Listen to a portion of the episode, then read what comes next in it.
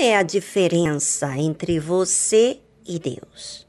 É bom pensar a respeito disso, porque muitas pessoas não se colocam na condição que deveriam estar. Acham que Deus não enxerga, não ouve, não faz, não atende, não sente. Ou seja, trata Deus como se fosse um robô, um ser que não é vivo. Mas hoje vamos falar da diferença do homem e Deus.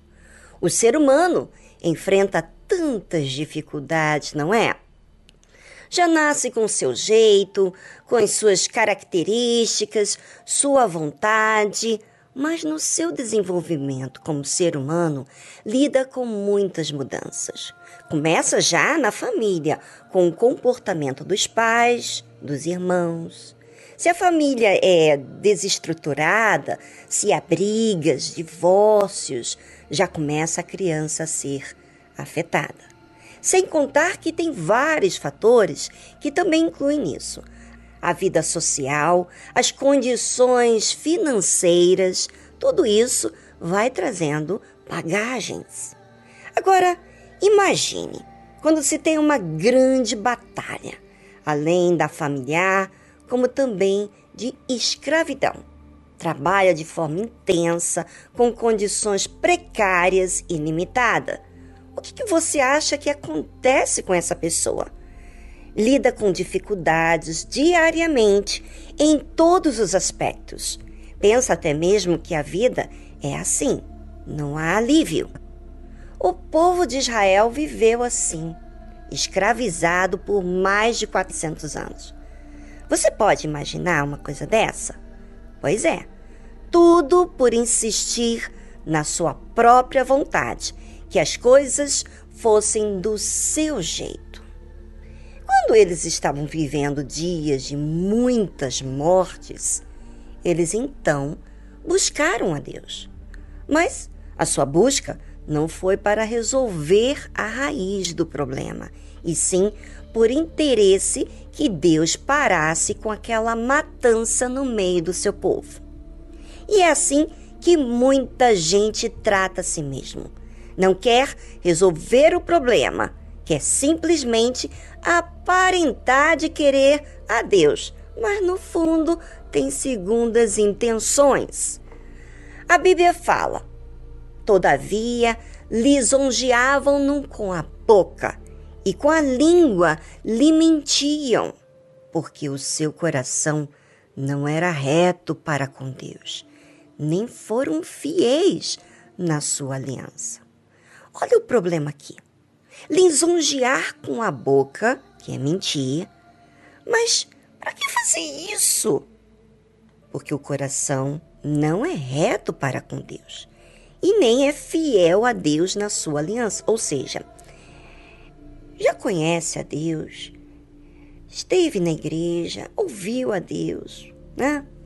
E se não é fiel a Deus, que sabe todas as coisas, como que essa pessoa vai ser fiel à sua esposa ou ao seu marido? Como que vai ser fiel uns com os outros? Não tem como. Quantos problemas são criados por conta da raiz do problema, que é o coração que não é reto para com Deus e nem fiel na aliança que fez com Deus, sabe? Essa pessoa até mesmo participou de Santa Ceia, falou que ia servir a Deus, que ia é, agradar a Deus, mas não foi constante. Pois é, isso é o que o ser humano apresenta diante de Deus. Mas quem é Deus diante de tudo isso? Será que ele muda com o tempo? Será que ele deixa ser manipulado pelas circunstâncias? Pelo que a humanidade faz com ele? A Bíblia fala muito bem sobre Deus. Você deveria ler a Bíblia, ler a palavra de Deus. Você lê. Se você não lê, você perde a grande oportunidade de raciocinar, de pensar por você mesmo, de buscar a Deus. Bem, vamos saber o que a Bíblia diz sobre Deus.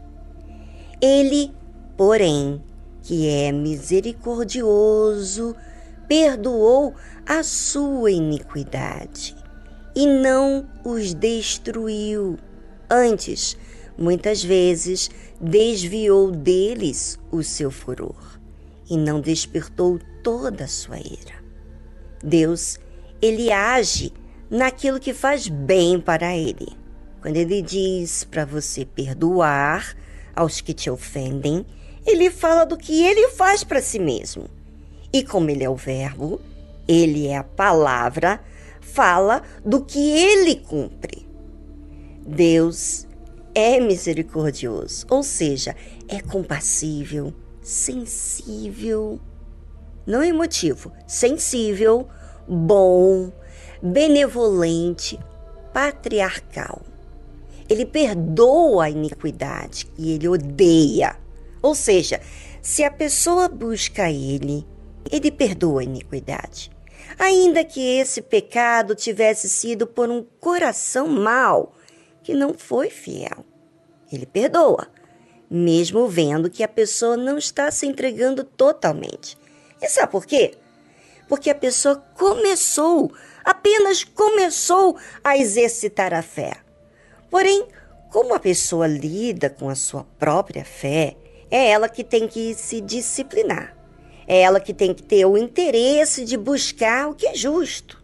Deus dá o alívio à pessoa. Mas a pessoa tem que querer resolver a raiz do problema. Porque o que mais Deus quer é salvar essa pessoa. Mas o que ela tem que fazer, ele não pode fazer. Mas tudo que está ao alcance dele, ele faz. A Bíblia fala que Deus não os destruiu. Mas o que diz a Bíblia para que Deus não o destruísse? Embora ele tivesse vontade. Diz assim: olha, presta atenção.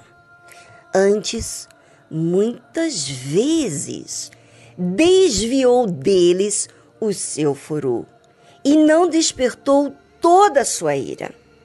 Quem vê Deus como insensível está super enganado. Ele se ira e ira-se muito com aquilo que você sabe o que faz e que está errado e não quer mudar. Ele ama tanta pessoa que é impossível ele não odiar aquilo que ela está fazendo mal a si mesmo. Deus odeia iniquidade, não pecador.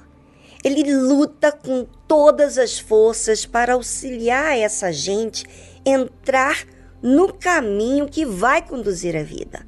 Mas ele não pode obrigar. A escolha é de cada um.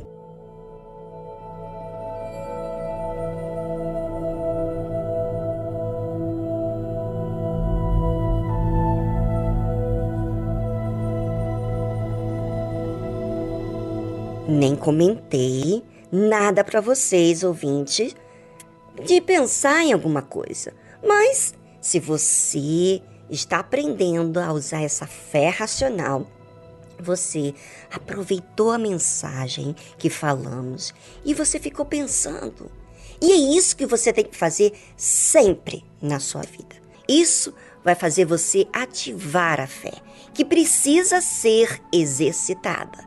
E a fé não é emoção, é raciocínio, é ação, é prática. Quando lemos a Bíblia, nós raciocinamos, observamos. E no caso do versículo que lemos, diz assim: Ele, porém, que é misericordioso, perdoou a sua iniquidade e não os destruiu. Antes, muitas vezes, desviou deles o seu furor e não despertou toda a sua ira. Olha aqui o segredo de exercitar a fé. O próprio Deus tem sua disciplina.